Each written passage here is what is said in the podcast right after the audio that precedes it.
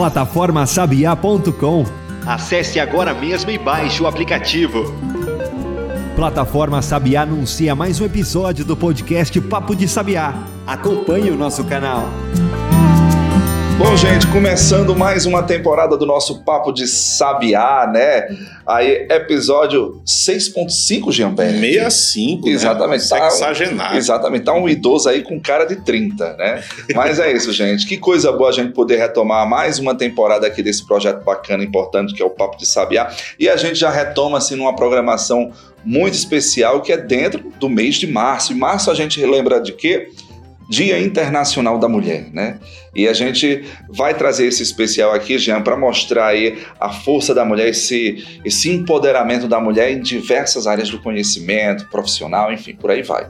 É isso mesmo, mas vamos passar aqui várias profissionais de muito boas, de alto gabarito, que mostram esse potencial esse crescimento da participação da mulher em diferentes áreas do conhecimento. Então vão passar gente, pessoas da engenharia, vão passar gente da matemática, do agro, então vai ter muita coisa boa para a gente conversar. Exatamente, até porque lugar de mulher é onde ela quiser, tá certo? Então, se a mulher ela quer ser astronauta, é um direito dela e a gente tem que apoiar. Se ela quer ser engenheira, se ela quer ser matemática, professora, cientista, o que for. Então, a gente sempre precisa estar é, reforçando essa questão do respeito aí às mulheres da valorização também, né, gente? Você sabe que as mulheres elas ainda recebem menos que homens em profissões semelhantes. E está em tramitação, não sei se já foi aprovado, mas a lei que vai mudar isso, né?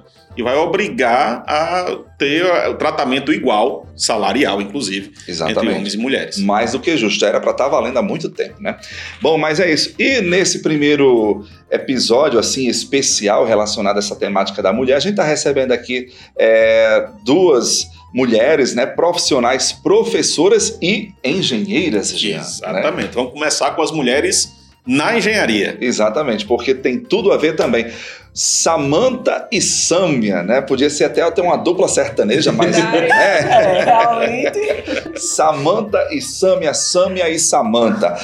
A Sâmia é da engenharia civil. civil e a Samantha eu conheço, já é da engenharia elétrica, né? Enfim, é, são professoras do nosso quadro aqui da UFESA, né? E vamos falar, vai falar um pouquinho, as duas vão falar um pouquinho sobre essa relação das mulheres, professoras e engenheiras. Eu vou começar aqui com Sâmia. Sâmia, seja bem-vinda, explica aí pra gente, se apresente, vamos dizer assim, para o nosso ouvinte, para o nosso público.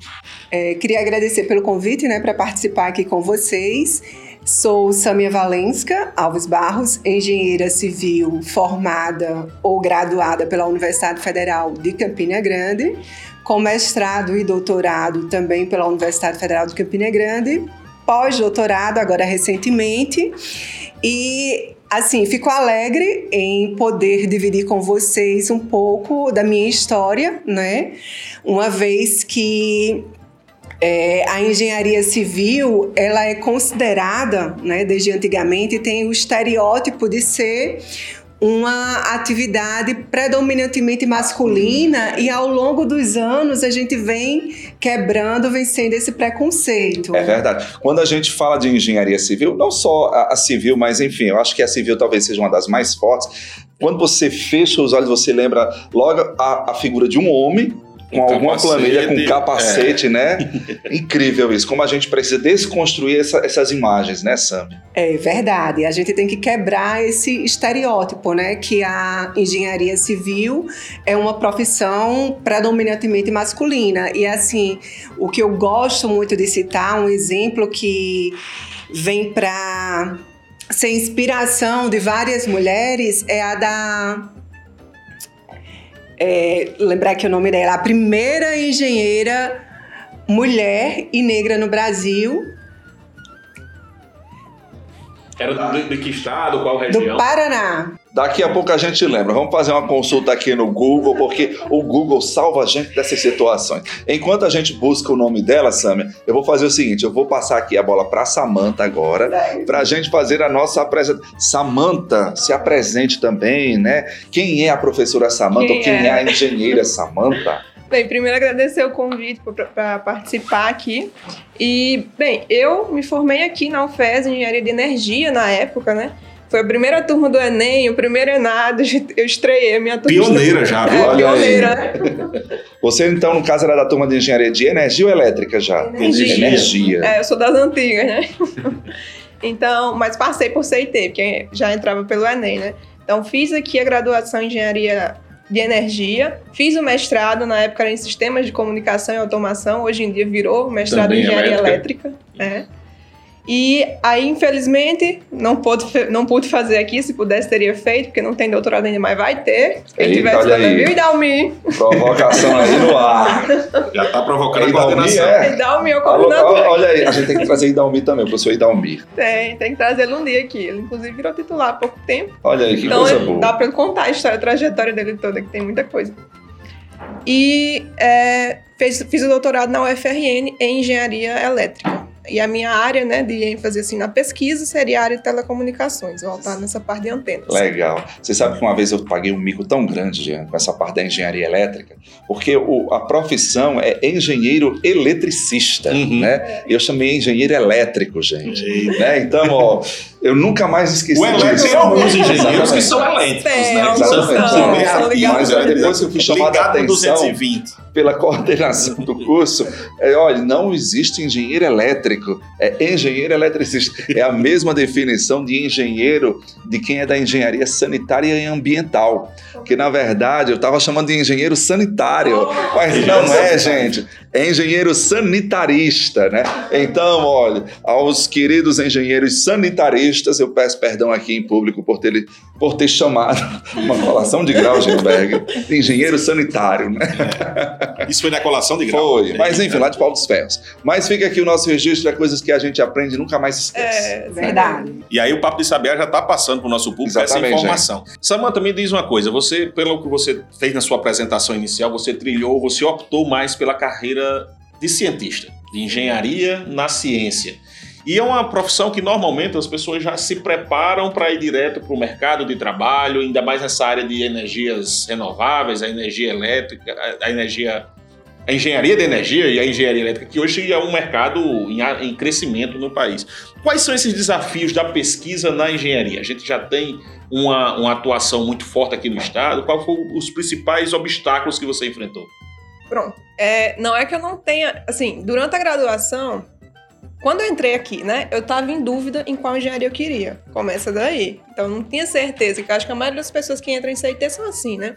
Eu não tinha certeza qual engenharia que eu queria. Mas eu tava em dúvida pelo leque de opções que eu tinha. Então, óbvio, né? Entrei no site da UFES na época, 2010, né? Entrei, dei aquela olhada, tinha seminário de introdução ao curso na época. E aí me decidi quando eu vi a palestra do professor Idalmi. Que era aqui. É. Fazendo história, né? Quando ele falou energia solar, energia das marés, eu achei aquilo que pra mim eu não tinha, né, ciência da existência daquilo, então eu achei fantástico e decidi ali. Se encantou. Me encantei demais, ah, Maria. E aí decidi por fazer.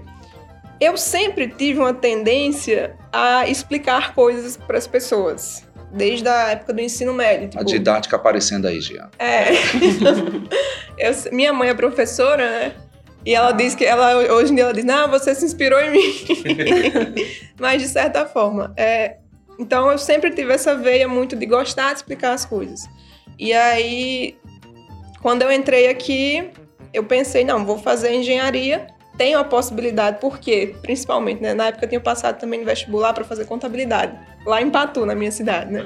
Então passei lá e passei aqui para fazer CIT.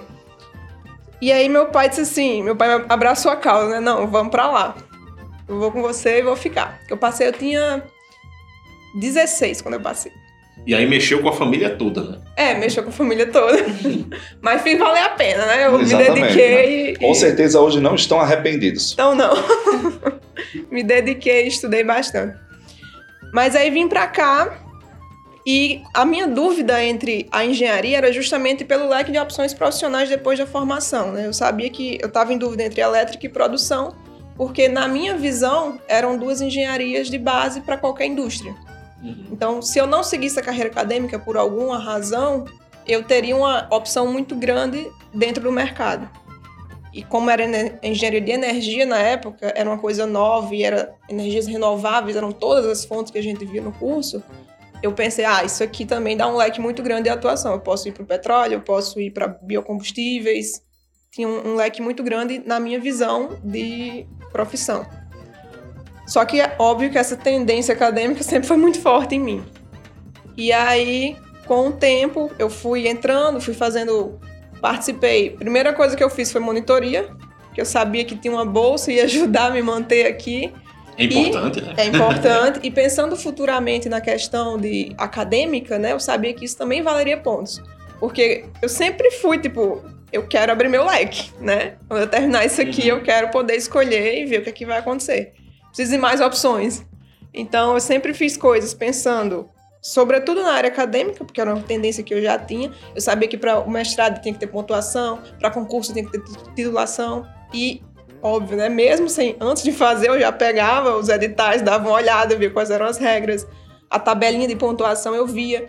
Então, a monitoria era um quesito. E é o que eu tenho condição de fazer no momento. Então, vou fazer. Além do dinheiro, vou ter pontuação. Então, fui trabalhando nisso desde. Já pensando no futuro. Já no, no futuro. Né? É, eu sempre pensei. Isso é uma coisa que eu sempre pensei, porque quando, quando eu terminar isso aqui, o que eu vou fazer? No caso, ela planejou. Né? Ela é. planejou a vida profissional dela baseado na escolha pela docência, né? Isso. Na aptidão que ela tinha. Isso. Eu já tinha essa aptidão e aí fui desenvolvendo ela.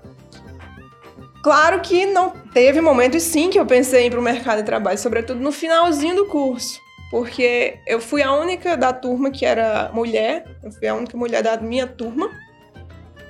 E no finalzinho, na reta final, a gente tem que fazer o estágio, né? Uhum. E nessa época eu lembro que era muito mais difícil, não só por questão de ser mulher ou não, mas de forma geral, tava meio escasso essa questão do estágio, sobretudo aqui em Mossoró, na região. Na região. Porque por mais que, óbvio, tem oportunidades em outros locais, mas às vezes não compensa, você não tem condição. E aí é, teve essa possibilidade de estágio na Petrobras, que não deu certo. E aí eu consegui um que eu queria, porque eu gostava muito da parte de eletrônica. E aí tinha uma terceirizada da Petrobras que estava com a seleção aberta na época. E aí eu falei, não, vou tentar. E aí cheguei lá, fiz a entrevista, o, o dono na época me adorou, disse que estava tudo certo. Só que quando foi para eu assumir, né? Porque tem, a gente tem um prazo para matrícula de estágio obrigatório e tudo. Quando eu entrei em contato com a empresa, falando, ó, oh, tá na hora de assumir, não sei o quê, qual a documentação, eles disseram não, não, não, eles responderam, dizendo assim, não, a gente suspendeu os programas de estágio. Aí foi quando eu, tipo, ah, ok, né? Então não vou ter espaço aqui, vou para o que eu posso. Aí recorri a Dalmi mais uma vez, Dalmi, tô sem estágio, preciso me formar. Aí ele conseguiu um estágio para mim, ele falou, ó, oh, vai falar com o professor Clodomiro, na época, professor visitante aqui, tava com pesquisa. Falar com o professor Clodomiro para ver se você consegue um estágio no laboratório dele. E aí consegui. E aí fiz o estágio no laboratório, com essa parte eletrônica envolvida, é, porque na época a gente estava desenvolvendo uma fontezinha para geração de plasma. Uhum. Era eu e o Helber, que é linha de, é a linha de trabalho do professor Clodomiro. Isso, geração de plasma, né? O cara do plasma no Brasil. É. e aí, mas foi muito bom, porque era aqui na UFES, então não tinha gasto adicional, porque eu já tinha que vir para assistir aula, era, foi cômodo, né? Uhum. Óbvio. Só não tinha a bolsa da Petrobras, mas. Não, não tinha, é, não tinha, mas assim, eu queria é, a oportunidade que eu tinha conseguido, que eu achava que eu tinha conseguido, era na área que eu queria, então. E eu queria ter essa experiência na, no mercado para saber como é essa questão da empresa privada, porque aqui na universidade hoje em dia, graças a Deus, a gente tem empresa júnior para ter essa simulação e tudo, mas na época não tinha. Então era uma coisa que eu gostaria de ter vivenciado, mas infelizmente não foi possível. Eu lembro até que teve uma empresa que era relativamente nova na época aqui na cidade, nessa área de engenharia solar, que ela abriu o estágio, mas na descrição ela especificava que ela só queria homens. Então, não tinha. Na, na seleção, ela já, já, já fazia essa separação. Já. Já Mas, tinha essa desigualdade de gênero. Desigualdade, né? né? Mas assim, é uma empresa privada, é o perfil, eu, eu não sei. Porque eu entendo que tem muito uma questão de proteção, eu sempre notei isso. De os homens quererem dar, proteger a gente porque acha que a gente realmente não vai dar conta, ou acha que vai se magoar ou se chatear com alguma coisa. É, então eu acho que às vezes essas empresas têm essa. Porque essa empresa trabalha muito com colaboradores do sexo masculino e tudo. E aí, para lidar, tem gente, tem homem que não uhum. quer aceitar a ordem de mulher, né? Como a gente tava conversando. É, como estávamos muito, né? Isso. Então, tem, tem isso também, eu entendo essa parte deles. Eu nunca levei muito pro lado pessoal, porque eu entendo essa, essa parte global. É, mas hoje em dia, por exemplo, eu sei que eles têm uma diretora de engenharia lá. E é uma mulher que está dirigindo e comandando a parte atual de Isso engenharia. mostra um avanço já, assim, a importância Isso. chegando aos cargos de chefia, inclusive. Isso. E pegando a deixa no que ela falou, né? Que ela colocou que foi a única mulher na turma, lembrei do nome da engenheira civil que inspira muitas mulheres, né? A Enedina Alves. Ela, como, Samantha. como Samantha, ela foi a única mulher e negra na turma de 32 homens brancos na época, né? Há uns anos atrás. E ela se tornou um ícone né, na história da engenharia civil porque ela conseguiu ter sucesso profissional, se tornou é, chefe, gestora de hidráulica, assim como também do setor de engenharia lá no estado do Paraná. E o engraçado, reza a lenda que para ela se fazer ouvir por ser mulher, ela andava com uma arma e quando os colaboradores não queriam ouvi-la, ela dava um tiro para o alto, né? Então a estratégia que ela é, encontrou naquele momento foi justamente esse, né? De chamar a atenção para se fazer ouvir e assim perceberem que ela tinha competência, né? E na fala da, da Samantha que ela coloca aqui é, da questão da desigualdade de gênero, a gente percebe que é, as próprias organizações, né, a, a partir do, da agenda de 2030 da ONU, elas já passaram a ter uma nova perspectiva, porque tem que se alcançar o objetivo número 5, que é da igualdade né, de gênero.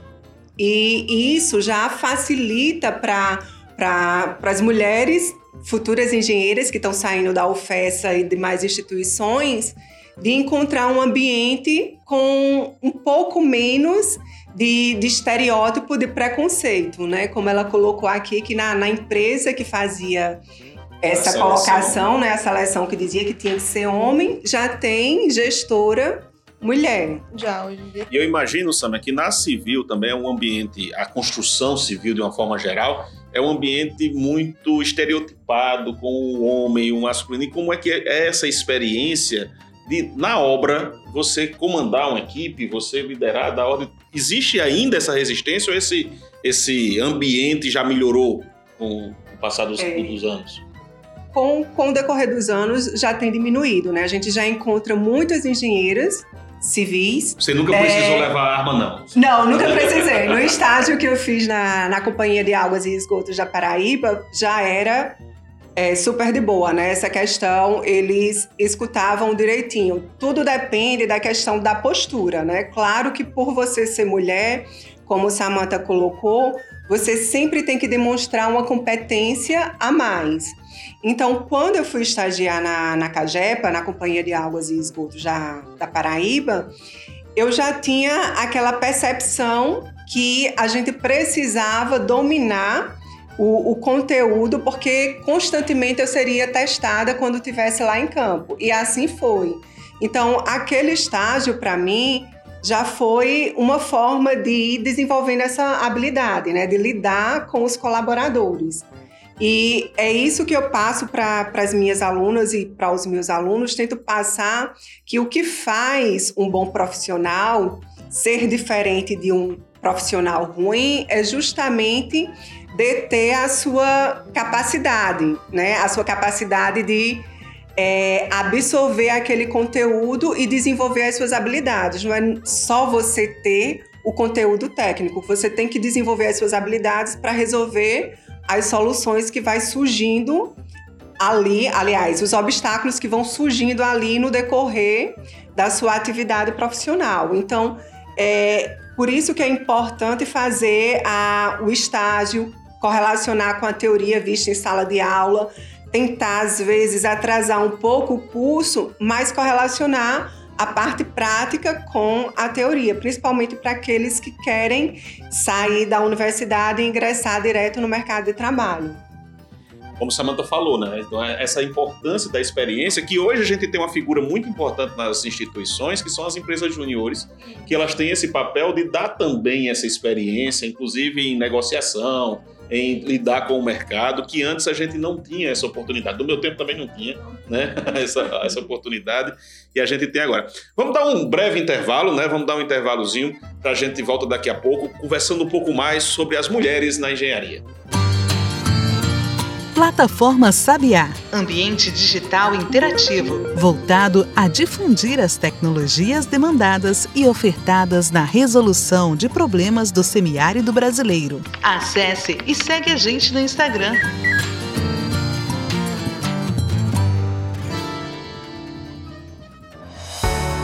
A plataforma Sabiá oferece banco de editais, de ideias e de pesquisadores. Tudo num só lugar. É só colocar a palavra no buscador do nosso site e verificar os resultados. Plataformasabiá.com Vitrine tecnológica do semiárido brasileiro.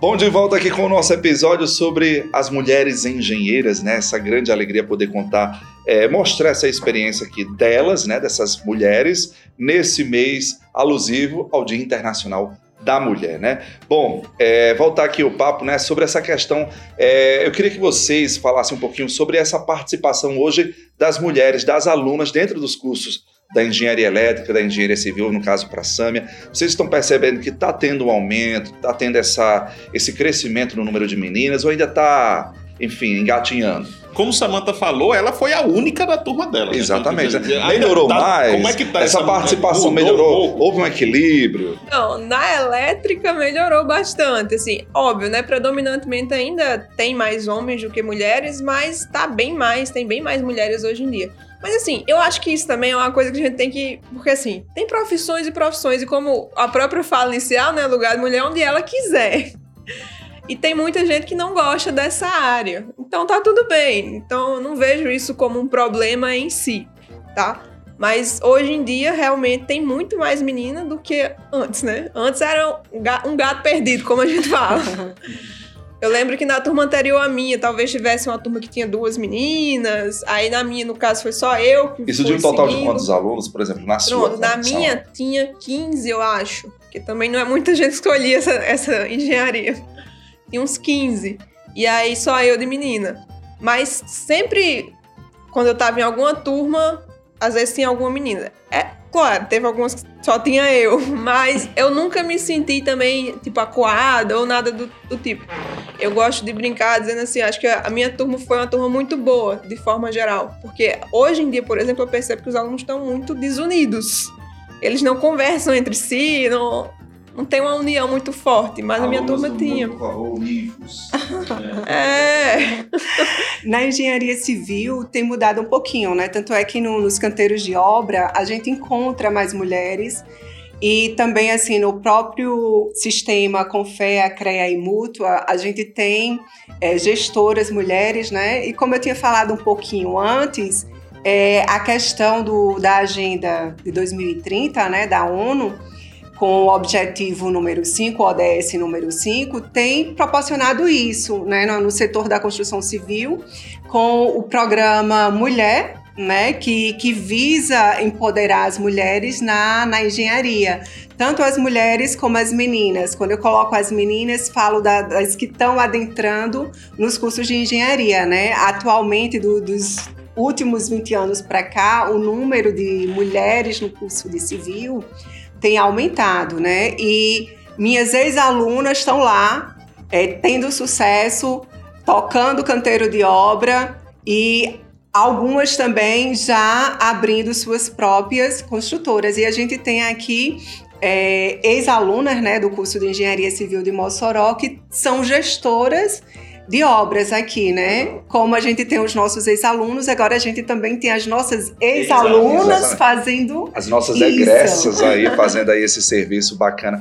Eu, eu, me lembro que é, eu não sei qual foi o escritório de, de, de, engenharia que eu vi isso aí, né? Mas enfim, quando uma mulher ela foi assumir o cargo de gestora nessa área da engenharia civil, é, houve-se toda uma mudança, né? O pessoal estava falando porque assim o homem não é, desmerecendo a questão profissional, mas assim o homem homem era aquele negócio mais mecânico, né? Aí quando a mulher assumiu lá, Jean, ela colocou uma mesinha e Humanizou. colocou um jarrinho de flores. É. E disse que aquilo fez toda uma diferença no ambiente, né? Para mostrar que tem essa questão, né? Da, da, da profissional, mas também da organização, do acolhimento, do, da humanização que é necessário também, né? Então eu vejo, eu enxergo muito isso nessa questão é, das mulheres, né? Elas servem também meio que para tirar essa essa coisa carrancuda masculina, né? Obviamente que a gente tem as exceções. E a própria atuação das, das mulheres como professoras desses cursos também, então Isso. vocês duas já são um exemplo disso, já mudam um pouco essa imagem.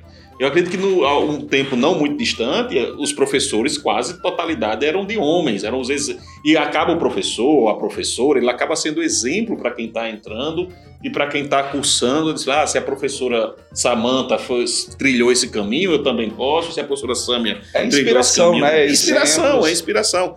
E como é que está hoje esse quadro docente também, não só da UFESA, mas das universidades de uma forma geral, de pesquisadores também na área de civil, também na área de elétrica, depois Samanta. É, pegando aqui o departamento da Civil, né, são ainda são o número maior de homens, de professores homens, né?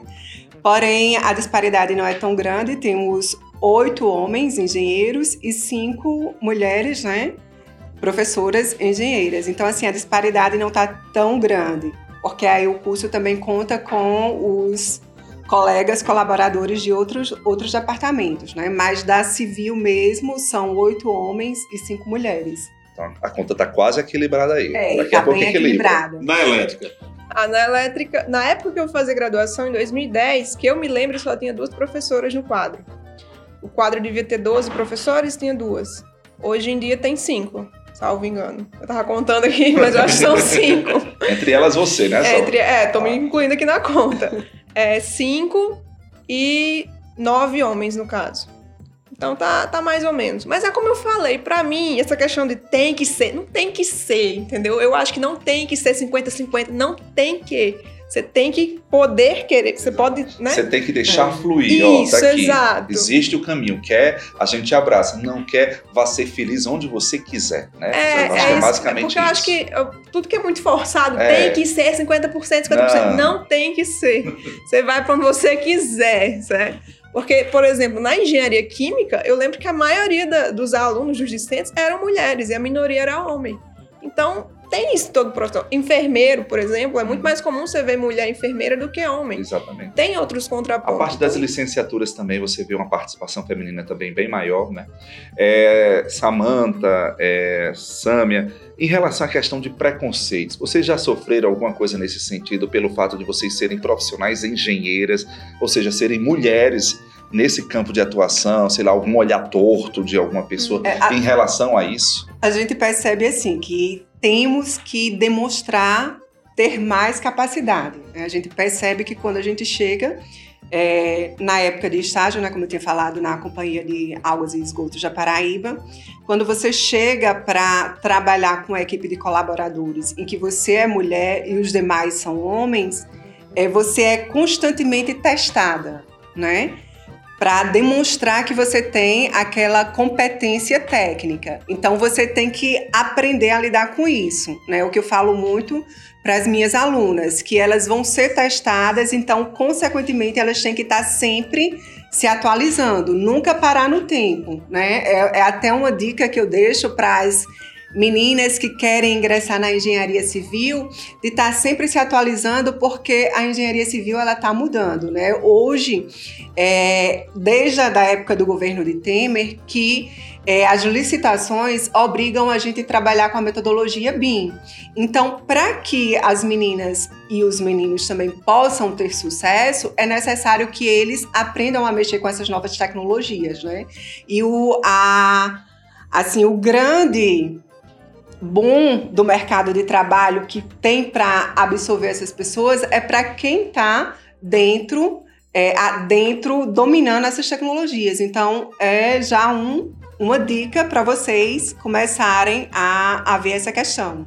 Só uma dúvida, o que é BIM aí para o ouvinte que está... Ouvinte, eu sei o que Eu já ia é. perguntar também, poxa, O que é que é? BIM? É uma metodologia que ela proporciona é a questão de melhor qualidade no projeto que a gente entrega, né? A gente começa a utilizar os softwares BIM para fornecer um projeto de qualidade em que tem toda uma compatibilização, evita o retrabalho, né? E a, a UFESA também já deve estar tá entrando nessa questão. O setor de engenharia, né, ele está começando a também mexer com a metodologia e os nossos alunos estão bem super empolgados. É Tem, Inclusive, eu tenho até um orientando que está querendo é, trabalhar e fazer uma uma como é que eu posso dizer consultoria para os profissionais do, do, setor de engenharia trabalharem com os softwares BIM. Que bacana. Né? Já chegou o, essa metodologia na elétrica também? Então, como eu dou aula, eu dou, como eu dou esse semestre, né? Tô com eletrotécnica para construção, que é para o pessoal do civil, eles chegam para mim porque eu peço um projeto, né, de instalação elétrica no final da disciplina.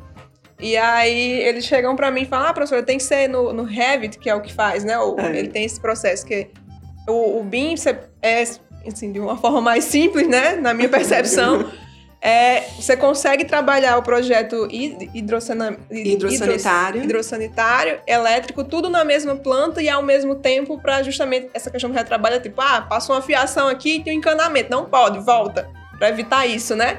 Aí é uhum. é todo mundo no mesmo documento e aí eles chegaram para mim com isso.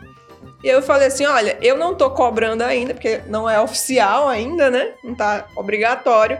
E mas se, você, se quiserem fazer, fica à vontade. Eu cobro que, por exemplo, eles têm projeto auxiliado por computador, que eu espero que nessa que disciplina aí é, eles implementem essa metodologia. Então, por hora, eu estou cobrando só no AutoCAD, mas já chegou lá já. Olha aí, em relação a essa questão do preconceito, você já teve também, sofreu alguma coisa nesse sentido, Samanta?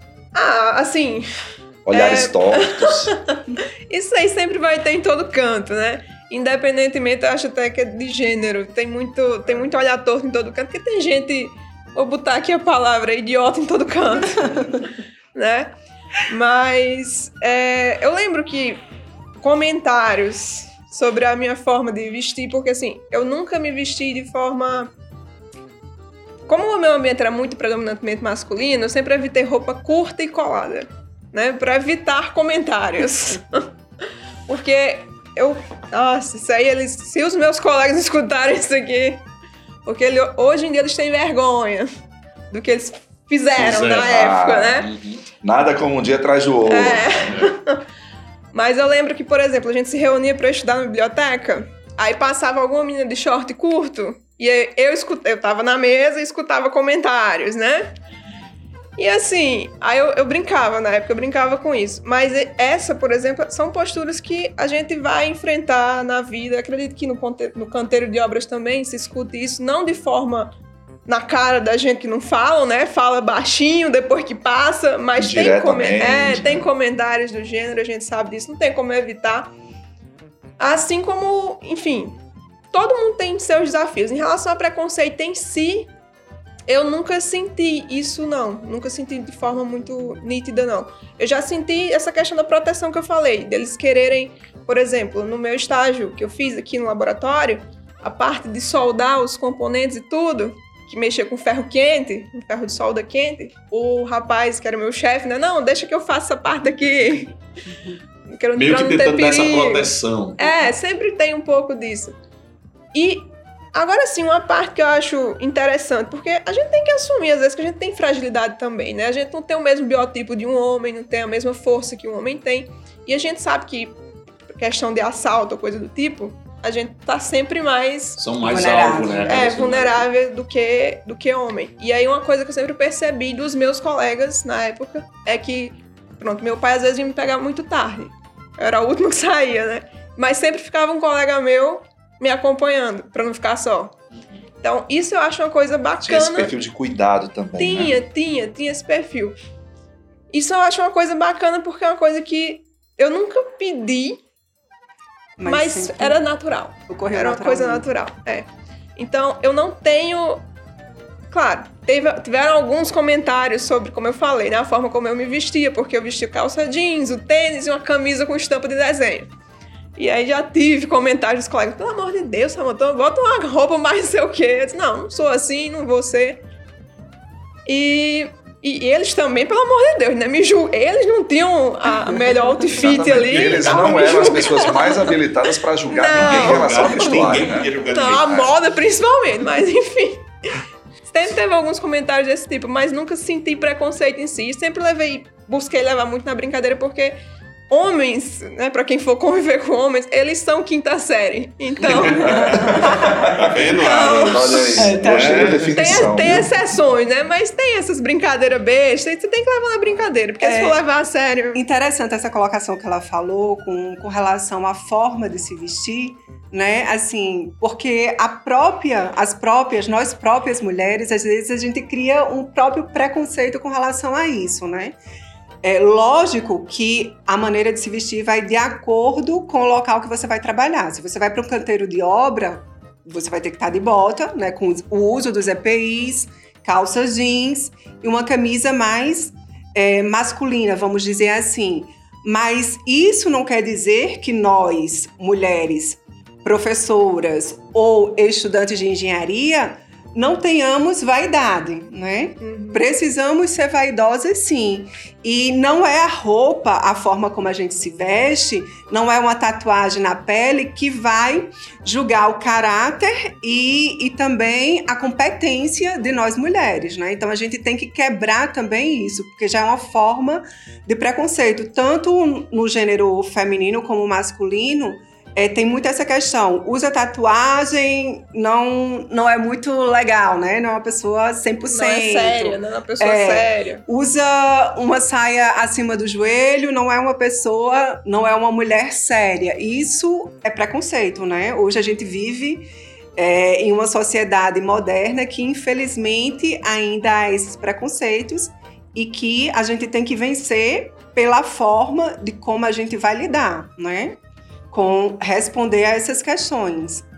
Porque é meio complicado. Porque aí a gente tá alimentando o estereótipo de que eu sou mulher, sou engenheira, jamais eu vou poder vir dar aula com vestido. Isso aí já não é legal, né? A gente tem que se vestir de acordo com o ambiente, com o clima, né, que a gente trabalha. A gente vive numa cidade Quente. fria, né, para dizer, para não dizer o contrário, Ela como tá sendo irônica, gente. Então não tem como vir para É. dar aula toda Sim. é, toda composta, Exatamente. né? Como se estivesse não vai passeando em ficar- gramado, né? Não. Justamente, Mas não vai também- ficar confortável. Mas também não dá pra vir com um short que beira ali, né? Uma, uma... Não, justamente, Um é a questão que eu tô falando, tem que fazer o, o equilíbrio, né? Isso, tem que Mas, ter ó, a, a gente sabe que tem muitos desafios, né, ainda. É, a, a gente fala, né, toda, enfim, todo mês de março a gente sempre traz essa, essa temática da, da questão da importância da igualdade, da valorização, do reconhecimento e principalmente do respeito. Mas eu acredito que a gente já teve muitos avanços em relação a isso.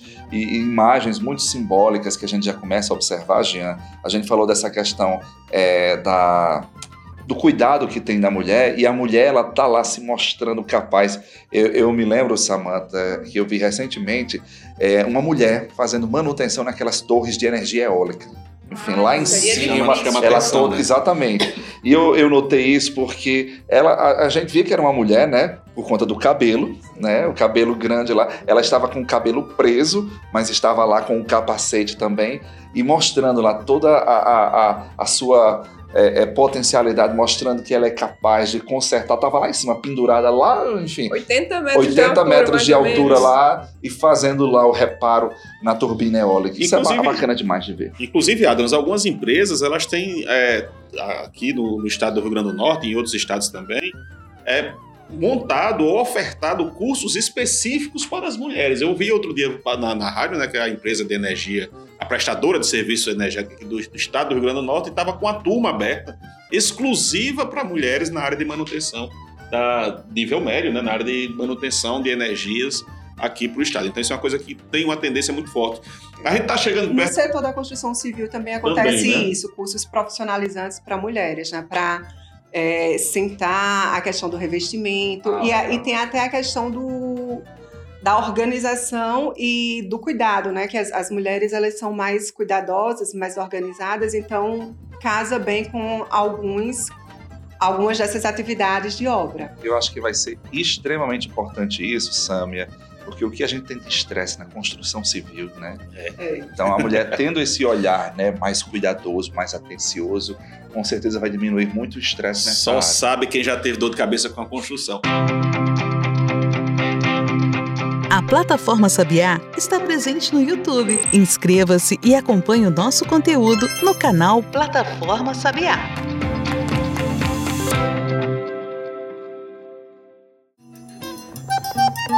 Só a plataforma Sabiá Dispõe de funcionalidades para inventores, para financiadores e para a sociedade. Acesse plataformasabiá.com. E veja qual serviço você deseja.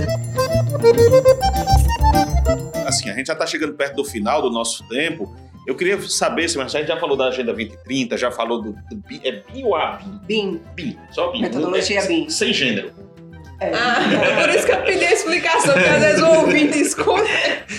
Já falamos de BIM e essas tecnologias, na opinião de vocês, elas vêm para auxiliar nessa redução dessa desigualdade que a gente ainda vê, embora tenha reduzido, você disse, ah, a turma de 20 tem hoje 5, 6, 7, poucas vezes tem mais mulheres do que homens em algumas áreas da engenharia. Outras nem tanto, mas em algumas áreas da engenharia. Essa tecnologia pode ser um aliado nessa redução de diferenças? Pode sim, né? Desde que você acorde para aquela necessidade do mercado né, de trabalho, né? Como falei para vocês, é, as grandes obras públicas só vão partici- poder participar de licitações aquelas empresas que trabalham com a metodologia BIM. Então, se nossas alunas estão atentas para isso e começam a aprender os softwares e começa também a aprender quais são é, os métodos que, juntamente com o software, é, vai é, proporcionar com que elas tenham essa vaga no mercado de trabalho, então já ajuda, né? Porque, como eu falei para vocês no início, uma engenheira de escritório todo mundo aceita. Já uma engenheira de canteiro de obra ainda se olha assim, né? Eu tenho uma colega que ela saiu da universidade já direto para a obra e ela disse que um dia chamou a atenção quando uma senhora passou com sua neta e ela estava lá é, no início, a obra se encontrava na fase de fundação e estavam com bate-estaca lá colocando lá as estacas e a menininha se aproximou do canteiro de obra e perguntou o que ela estava fazendo e ela falou que era engenheira da obra e a menina se alegrou e a avó dela, assim, ressaltou a alegria da menina, né? Então, assim, já foi uma forma, uma fonte de inspiração para aquela criança, né? Então, é, se tornar competente dentro das tecnologias que estão sendo usadas é uma forma da gente se empoderar e garantir a nossa vaga no mercado de trabalho. É, eu virei docente por coincidência. Eu, quando, eu fiz o inverso do que Samantha fez. Eu queria, porque queria ser servidora pública. Até, então, meu sonho era ser engenheira da ANA, da Agência Nacional de, de Águas. E só que quando eu terminei o meu mestrado, apareceu o concurso da UFESA e para eu fazer o concurso da ANA, eu necessitava ainda ter o doutorado na área. Fiz o concurso da UFESA, não imaginei que fosse passar, porque não tinha experiência, só tinha mestrado e na época eram 13 concorrentes para uma vaga. Dos 13 só passou eu e outra pessoa e dos dois, das duas pessoas só passou eu na prova didática, né? Que foi a minha salvação, porque na prova de título eu só tinha mestrado e a outra pessoa tinha um currículo maior. E quando eu passei, eu deixei o meu sonho da Ana para trás, porque eu passei a me instruir para a atividade que eu tinha passado, ser docente. Fui fazer doutorado, depois um pós um pós-doc e agora voltei novamente para essa questão de fazer uma pós-graduação, porque eu mudei um pouco de área, né? Eu vim lá do campus de Angicos, passei para o campus de Mossoró. Lá eu trabalhava com solos, com a, com a parte de mecânica dos solos. Aqui eu passei a trabalhar com a parte de tecnologia das construções. Então eu passei praticamente 11 anos da minha vida trabalhando com uma área da construção civil e agora passei para outra área. Então senti a necessidade de me atualizar nessa parte de tecnologia e estou fazendo agora uma pós-graduação em BIM, implantação do, do BIM, né? Para ampliar o, os conhecimentos para passar para os meus alunos. Então é o que eu mostro para tanto para as meninas como para os meninos a necessidade da gente estar tá sempre é, se capacitando, sempre adquirindo conhecimento novo, porque o mercado de trabalho existe, exige e nós como docentes temos a obrigação de estar tá dentro de todas essas transformações do mercado de trabalho para que a gente possa formar profissionais que venham a assumir essas vagas. Show de bola. Tá vendo aí, Jean? Ó. Maravilha, gente. É, a gente está aqui já chegando ao final. Eu queria muito agradecer a participação de Samantha, de Sam. Eu já conheço as duas aí, é, enfim, de outros encontros e eventos, né, Samantha? Mas é sempre uma alegria poder contar essas histórias inspiradoras, porque isso é inspiração, né? Não só para as mulheres, mas eu acho também serve também de inspiração para homens, para comentar essa questão do respeito, a questão da necessidade de termos também essa, essa equidade e tal, né? Enfim, ou buscar essa equidade, deixar a, a, as mulheres, homens livres para eles escolherem para onde seguirem, né? Mas é isso, eu queria agradecer muito a participação de vocês nesse episódio aqui, é porque a gente não, não mostrou, né? Mas a gente parou três vezes por conta de pilha, né? Aliás, Samanta, por que, que pilha dá tanto trabalho pra gente, pelo amor de Deus? Pilhas recarregáveis. Né? Comprar as melhor aí. né? Mas é isso, obrigado mesmo pela participação das duas e parabéns pelo trabalho. Muito obrigada, pessoal. Eu que agradeço, certo? É, fico à disposição se precisarem de mais alguma coisa, certo? E meninas, não tenham medo, tá? De seguir a carreira acadêmica ou o mercado de trabalho, a carreira de exatas em si, né? Não tenham medo, porque matemática também é um assunto que, quando vocês trouxerem as mulheres da matemática aqui, vocês vão ver que a questão. Próximo episódio, né, gente? É, a questão Próximo episódio da... é matemática. A área de exatas tem um preconceito muito É grande. verdade, então, assusta, né? É, É. assusta. Então, não tenham medo. E não tenham medo porque tem muito homem e vocês podem se sentir, porque não vai, certo? O pessoal que.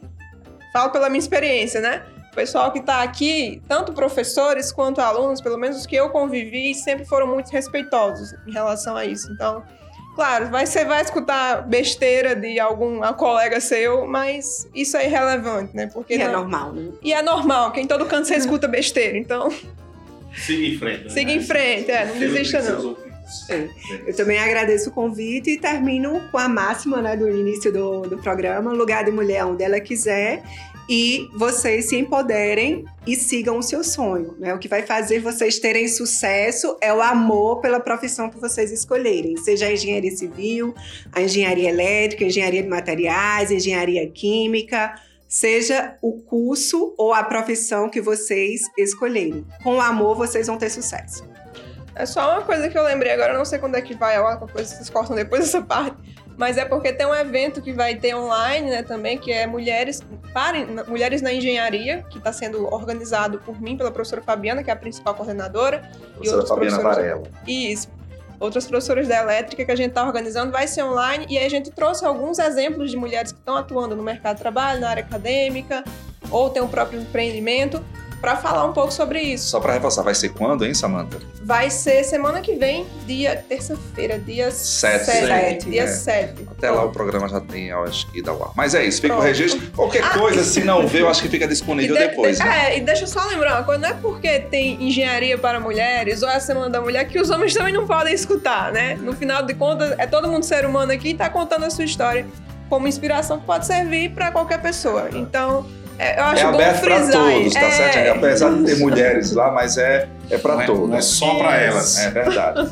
É isso, Jean, vamos embora. Vamos lá, começamos muito bem esse especial. Começamos muito bem o ano, é o nosso primeiro programa do ano, já conversando com essas mulheres fortes, essas mulheres que têm um exemplo a dar, que são inspiração para muitas outras. E vamos em frente, que ainda É vem aí. muito mais coisa em É isso aí, 2023. gente. Valeu pela audiência, ó. Fique ligado que em breve a gente volta com muito mais. Valeu, abraço. Você ouviu Papo de Sabiá. Podcast da plataforma Sabiá, uma iniciativa da Universidade Federal Rural do Semiárido em parceria com o Ministério do Desenvolvimento Regional. Até a próxima!